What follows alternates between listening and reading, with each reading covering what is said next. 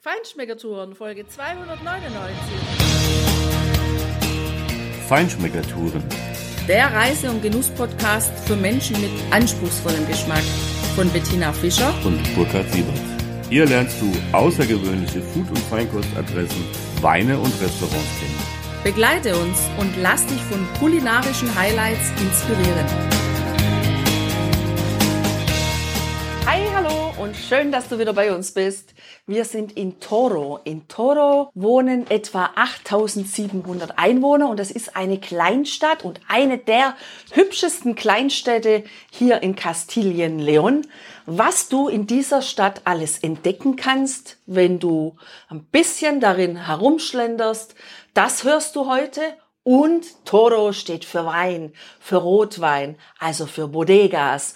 Und auch da erfährst du Wichtiges und Interessantes rund um den Rotwein aus Toro von zwei ganz unterschiedlichen Bodegas. Und jetzt hab einfach viel Spaß dabei, wenn du mit uns durch diese Stadt schlenderst und sie entdeckst, weil wir werden am Ende dieser Straße einen grandiosen Ausblick haben.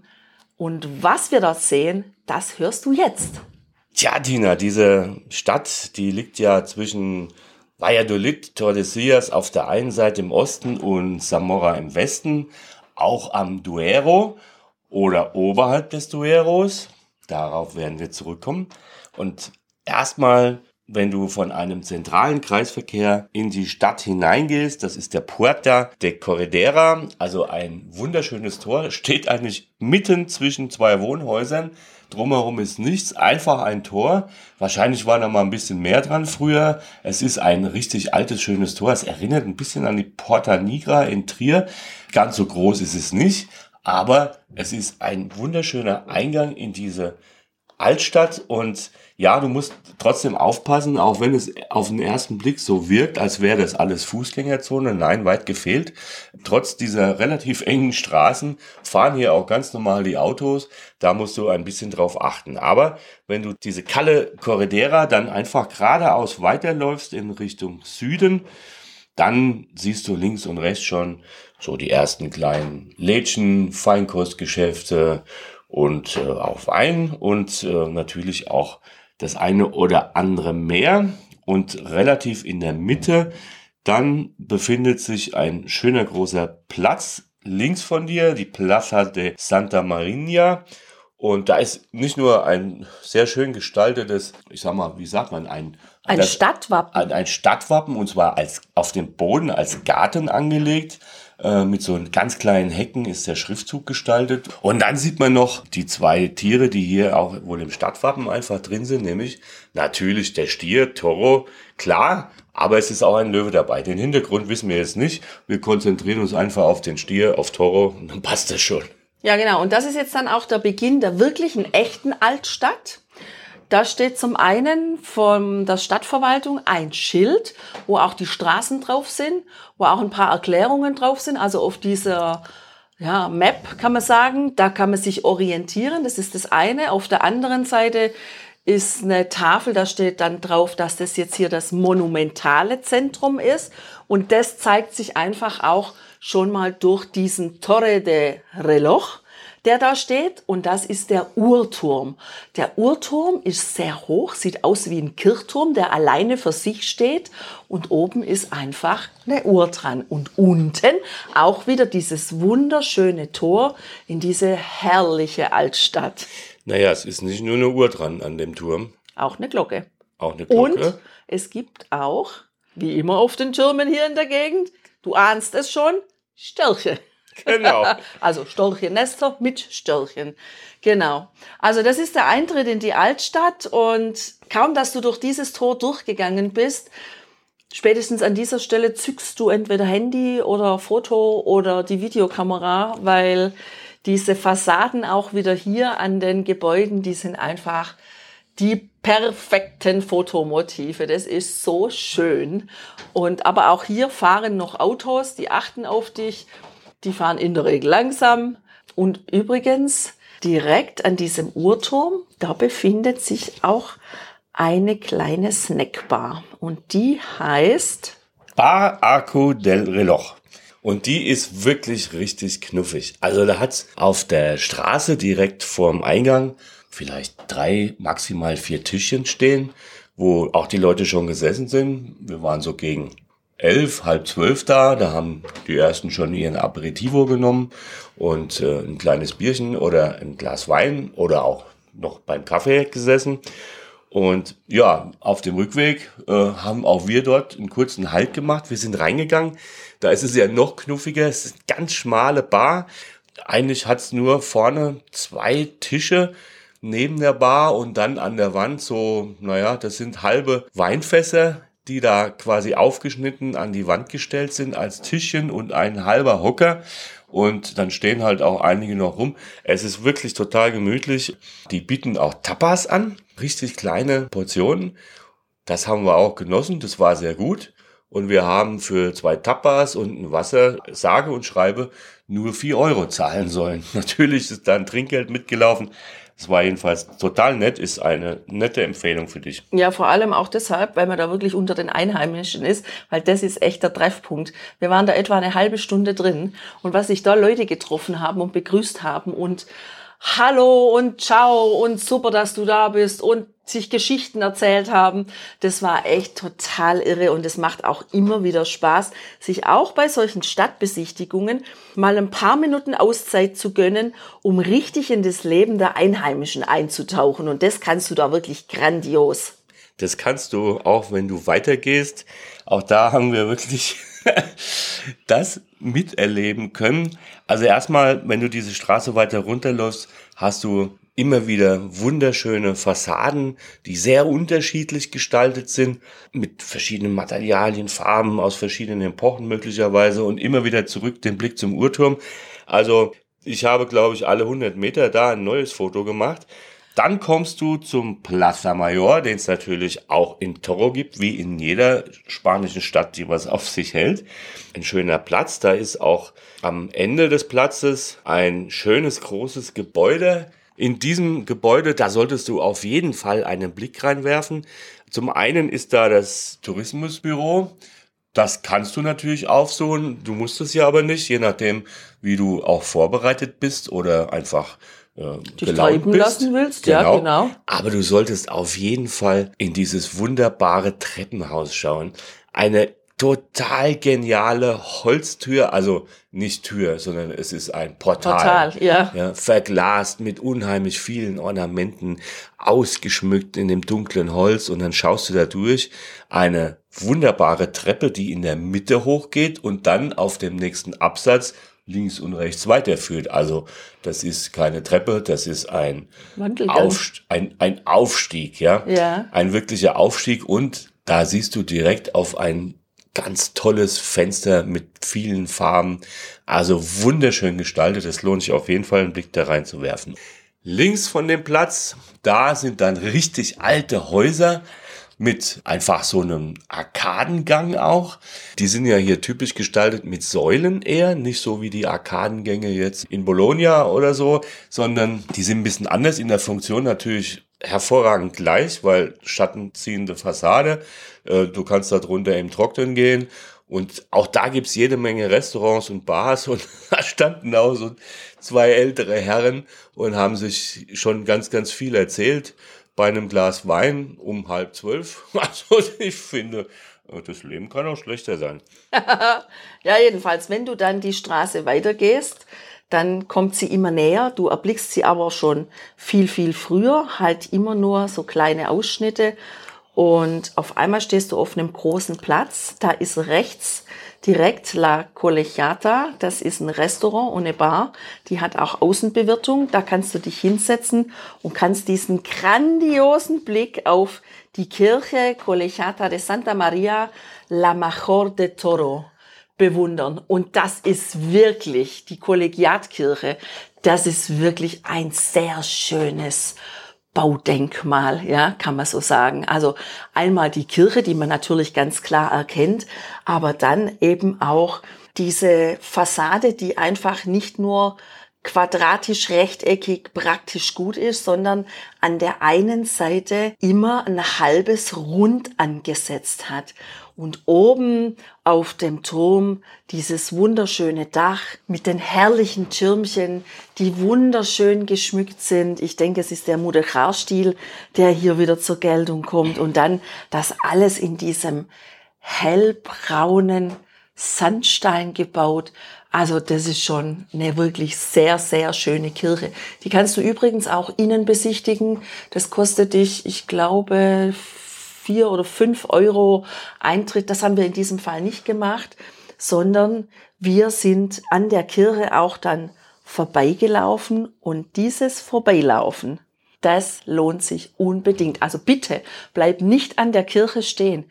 Geh den Weg nach vorne. Du siehst dann auf der linken Seite einen kleinen Garten, auch mit Bänken. Das ist wirklich schön angelegt, weil es auch Schatten spendet hier im Sommer in der Hitze. Und dann kommst du an einen Punkt, wo du einen grandiosen Ausblick hast. Ja, das ist echt ein ergreifender Moment, wenn du da stehst weil dir liegt ein ganz weites Tal in alle Richtungen zu Füßen und du blickst mitten auf eine recht breite Passage vom Fluss Duero.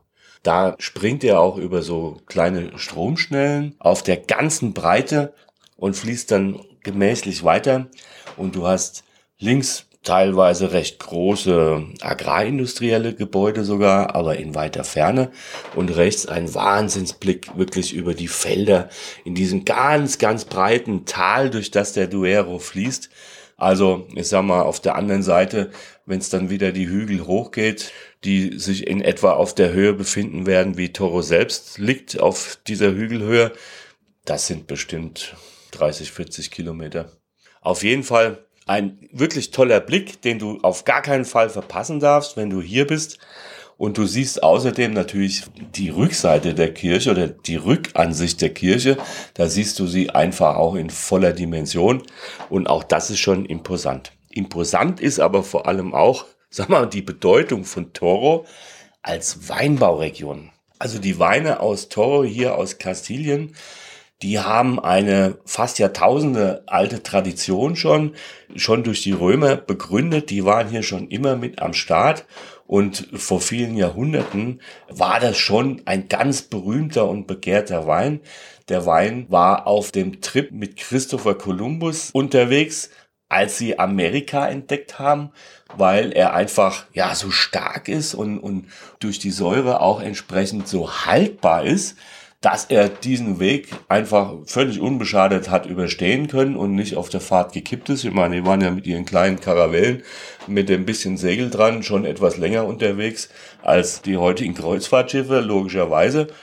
Und äh, ein Teil dieses Weines ist auch immer vom Königshaus mehr oder weniger okkupiert worden. Ja, das war ein königlicher Wein und Natürlich wurde er auch bekannt und kam in viele andere Gegenden weit entfernt, weil auch Toro an dieser Pilgerroute liegt und dadurch natürlich diese Weine entsprechend bekannt gemacht wurden.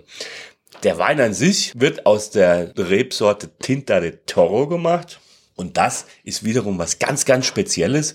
Das musst du unbedingt probiert haben, wenn du Wein magst und Wein liebst, weil diese Rebsorte ist quasi eine Urform des Tempranillo. Der Tempranillo ist ja natürlich hier in Spanien und auch darüber hinaus weit verbreitet, aber er ist hier ganz besonders, weil in dieser Region, in diesem kleinen Gebiet, er wohl die Reblaus relativ unbeschadet überstanden hat.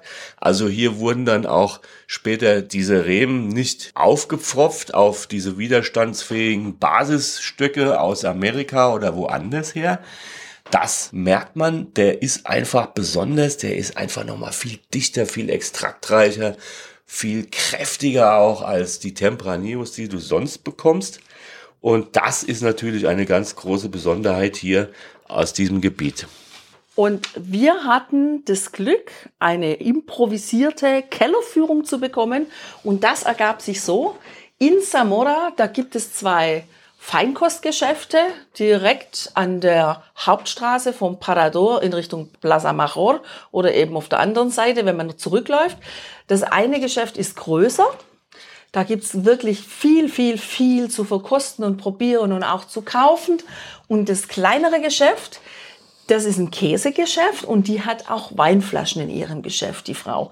Und die haben wir gefragt nach einem Tipp für einen guten Rotwein hier aus der Gegend. Und sie hat uns den Tinto di Toro, der nennt sich Garabitas, empfohlen. Und die Kellerei, das ist die Bodega A Velasco e Hijos und die ist zufälligerweise in Toro. Übrigens eine Kellerei, die Bioweine produziert. Naja, und auf unserem Weg auf unserem Schlendergang durch Toro sind wir eben auch direkt an dieser Bodega vorbeigekommen. Denn wenn du durch das erste Tor gehst und dann auf der rechten Seite entlangläufst, dann kommst du genau dahin. Das wirkt erst gar nicht so richtig als Bodega. Also außen ist ein rotes Schild, wo es auch draufsteht. Aber innen sieht es erstmal aus, als ob es ein Feinkostgeschäft wäre. Ja, also es sind die Weinflaschen an der Wand.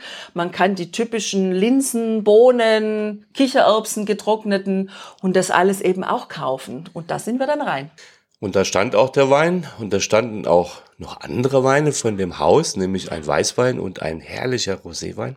Ja, und der Besitzer, unheimlich freundlich und nett, hat sich gefreut, dass wir seinen Wein in Zamora schon entdeckt und gekauft haben.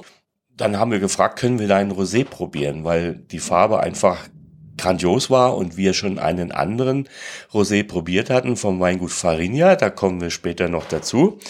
Das war überhaupt kein Problem. Selbstverständlich hat er uns ein Glas hingestellt und dann haben wir das erstmal probiert. Und vor allem war er unglaublich selbstbewusst. Also der Spruch, den er dann gebracht hat, als er den Wein eingeschenkt hat, der war schon echt, also fast habe ich gedacht, wow, noch ein bisschen mehr und dann ist die Selbstüberschätzung aber auf voller Tour. Naja, wieso? Er hat gesagt, das ist der beste Rosé, den ihr hier probiert habt. Also, puh, ich meine, ja, er ist und, selbstbewusst. Genau, also ob die Aussage stimmt, darüber lässt sich streiten, aber eins ist sicher, der war schon der erste Schluck, der war schon echt genial. Also, ja, natürlich haben wir auch einige andere Rosés schon getrunken und im Keller daheim. Ob ich jetzt an Tavel denke oder an Chigondas oder so. Aber tatsächlich, Tina, also es stimmt schon.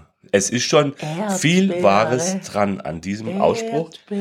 Und da kann der Winzer auch stolz drauf sein. Ja. Erdbeere und Himbeer und alles trocken. Also ein richtig toller Rosado.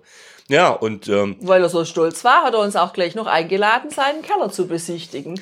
Und ich fragte ihn dann noch: Ja, wie, wo ist denn der Keller? Ja, hier gehen wir runter in den Keller. Und dann haben wir einen Nebenraum entdeckt, da kann man sich hinsetzen, auch eine Kleinigkeit essen und auch Weine probieren. Da stand dann wieder die alte große Baumpresse.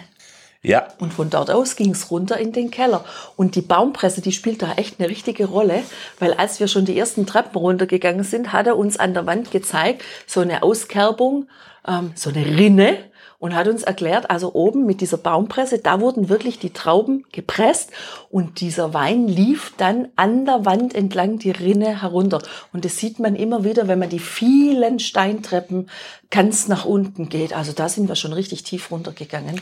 Ja, das war richtig ursprüngliches Gestein, wo wir uns da drin befunden haben, an der einen oder anderen Stelle ein bisschen ausgebaut.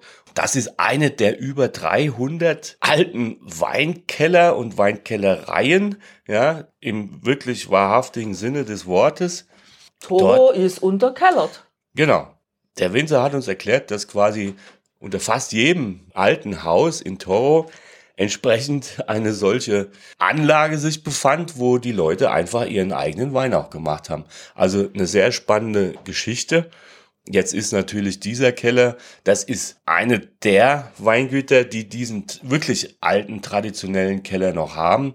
Dort wurde allerdings, ich glaube, 1999 das letzte Mal tatsächlich noch Wein gemacht, also gepresst, abgefüllt, gelagert. Das sind uralte, riesige Holzfässer, die kannst du auf unserem Blog natürlich sehen. Heute macht er seinen Wein in einem anderen Gebäude, in seiner modernen Kellerei natürlich, weil er macht ja auch durchaus mehr. Das andere Beispiel für diese Art von Weinkellerei, das kannst du in einem anderen Podcast von uns hören. Das ist nämlich die Bodega Valdigal, die tatsächlich noch unterirdisch unter diesem Wohnhaus, wo sich das Ding befindet, auch wirklich noch Wein macht und verarbeitet. Naja, also das war eine ganz spannende Kiste. Und jetzt hörst du gleich eine Verkostungsnotiz von einem anderen Weingut und das ist tatsächlich ein Pionier im Toro, nämlich die Bodega Farinha. Die ist natürlich jetzt auch vor den Toren der Stadt, aber wirklich am Stadtrand eigentlich auf einem großen Feld. Ganz in der Nähe der Käserei von Chilon. So ist es, eigentlich quasi dahinter. Direkt dahinter, ja. Die Bodega Farinha, das ist eben eine Familie, die nachdem das Weingebiet Toro, naja, ich sag mal, nicht verkümmert ist, man hat dort wahrscheinlich immer noch Wein gemacht, aber dass diese DOC, dieses Gebiet, diese Appellation wieder reanimiert worden ist und wieder neu aufgebaut worden ist, wieder zu neuer Größe gebracht worden ist, das hängt im Wesentlichen auch mit der Familie dieses Weinguts zusammen, die wirklich als Pioniere in den 80ern gestartet sind und gesagt haben, wir wollen jetzt wieder hier Top-Wein produzieren und haben das angefangen. Die Bodega ist heute ziemlich groß. Äh, ich glaube, sie haben über 300 Hektar, aber sie produzieren richtig gute Weine. Das ist wirklich wahr. Wir haben die Bodega ganz spontan besucht und hatten Glück, dass wir eine ganz nette Dame dort getroffen haben, die Nieve, die hat uns auch sofort ihre Weine präsentiert und verkosten lassen. Und jetzt hörst du in unseren Verkostungsnotizen, wie uns diese Weine schmecken. Ja, wir haben mal wieder was entdeckt. Eine Bodega, die Bodega Farinha hier in Toro am Stadtrand. Und jetzt stehen wir hier ganz kurz entschlossen, spontan an der Verkostungstheke. Wir stehen hier mit Nieves, die uns ganz spontan auch zwei von den Weinen der Bodega äh, vorstellt und präsentiert. Buenos dias, Nieves. Buenos dias. Und äh, auf dem ersten Etikett steht Lagrima. Lagrima, das bedeutet ja Träne. Und jetzt frage ich Nieves mal, äh, warum das ist. The reason for this name, Lágrima, what is hm. behind this? Spanish, ¿no? Sí, el, el nombre de, de, vino Lágrima, que también se denomina en España eh, vino yema, es aquel vino Eh, Auch eine sehr interessante Erklärung, warum dieser Wein Lagrima, also Träne heißt. Der wird nämlich nur im Tank sehr kurz angepresst und dann findet die weitere Pressung des Saftes quasi durch die Schwerkraft statt. Das heißt, durch das Gewicht der Trauben, die im Tank aufeinander liegen, wird von oben nach unten der Saft aus der Traube gepresst und das passiert da dann in der Regel, wie wenn man eine Traube durch, mit den Fingern zerquetscht, ja, und das ganz langsam macht, dann kommt ja so Tropfen für Tropfen aus dieser Traube und so fällt es quasi von oben nach unten im Tank und deshalb heißt dieser Wein Lagrima. Jetzt interessiert uns natürlich, aus welcher Traube ist dieser Wein und wie schmeckt er vor allen Dingen? ¿Qué uva es el lágrima y cómo es el sabor? -huh. A ver, ese es la tinta de toro, eh, la uva es la misma que la tempranillo, salvo que las condiciones que se dan en toro es que no han sido injertadas las cepas. Ja, das ist natürlich no eine ganz spannende Sache, weil das hier eigentlich die ursprüngliche Tempranillo-Rebe ist. Soweit ich es verstanden habe, Tina, ist Toro von dieser Reblausplage verschont geblieben und deshalb wird hier quasi der Urahn der Tempranillo-Rebe angepflanzt oder ist noch bepflanzt, auch teilweise mit über 100 Jahre alten Reben. Die sind nicht aufgefropft auf amerikanische äh, Fundamentrebstöcke sozusagen, sondern es ist die ursprüngliche Tempranillo-Rebe und die ist, wenn ich es richtig verstanden habe, auch etwas kleiner als die jetzt ansonsten angebaute Tempranillo-Rebe. Sie hat eine dicke Haut, eine dicke Schale, und sie gibt äh, sehr strukturierte Weine, sehr, sehr konzentrierte Weine die eben am Gaumen auch sehr ausdrucksstark sind und entsprechend ja, im Glas stehen. Jetzt sind wir gespannt. Eh, odor, sabor. Ok. Eh, a ver, lo, lo que tiene este vino eh, es maravilloso y lo da la climatología que tiene. Es, una es muy interesante. Ja, diese Traube, die ist total speziell und die ist auch deshalb sehr speziell, weil auch der Temperaturunterschied draußen im Weinberg sehr enorm ist. Und zwar einmal zwischen Nacht und Tag und das andere Mal auch zwischen Sommer und Winter. Diese Traube die ist für diesen Lacrima vier Monate im Barrikfass gewesen mit französischem Holz und amerikanischem Holz und den kann man auch sehr jung trinken und im Geschmack ist er so, dass man zumindest mal jetzt in der Nase Pfeilchen hat und rote und schwarze Früchte. Und was ich an diesem Wein besonders schön finde, ist, wenn ich das Glas drehe, wenn der Wein ins Schwanken gerät und ich mein Glas dann so ein bisschen neige, dann sehe ich eine wunderschöne dunkel lilane Farbe, also die ist faszinierend. Der brilliert im Glas, das ist unglaublich. Und tatsächlich, ja, diese Toro-Traube ist was ganz anderes als der normale Tempranillo. Ich finde viel interessanter. Also sicherlich gibt's viele gute Tempranillos, aber das hier ist wirklich was Besonderes aus diesem kleinen Weinbaugebiet Toro. Und ja, hier merkt man einfach viel mehr Ursprünglichkeit, Authentizität.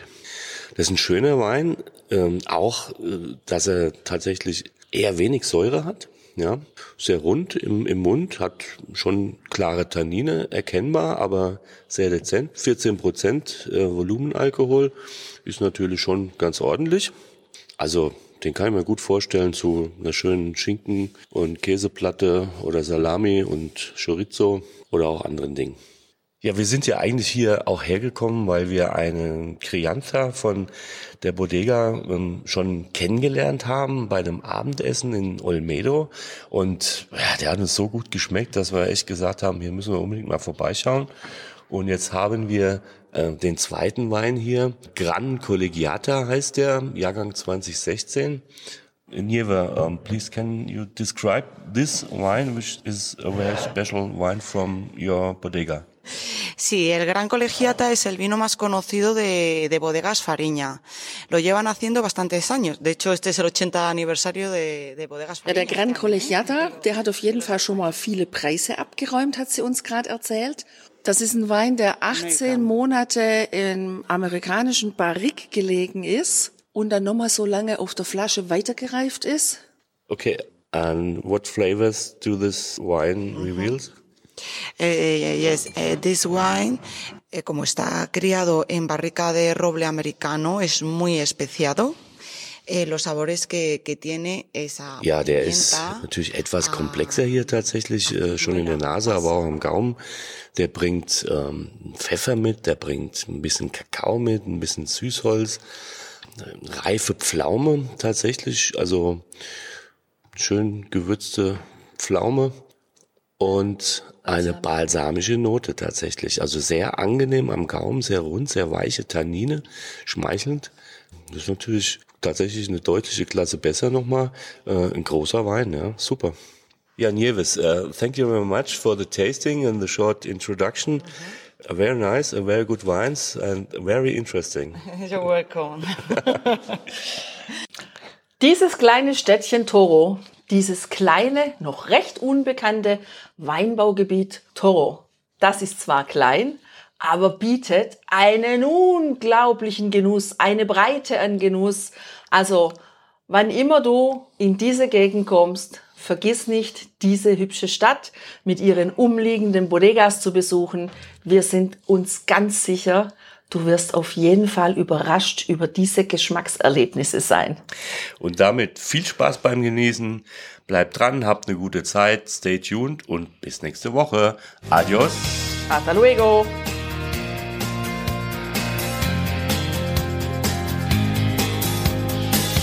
Hier endet dein Genusserlebnis noch lange nicht. Komm rüber auf unsere Homepage feinschmeckertouren.de und schau dir die Bilder zu unserer Show an. Dort findest du auch wertvolle Links zu den heutigen Empfehlungen. Verpasst keine Neuigkeiten mehr und trag dich am besten gleich in unseren Newsletter ein. Wir freuen uns auf deine Anregungen für weitere Episoden und einen regen Austausch mit dir. Viel Spaß beim Genießen, denn du weißt ja, wahrer Reichtum besteht nicht im Besitz, sondern im Genuss. Deine Feinschmecker Guides Bettina und Burkhard.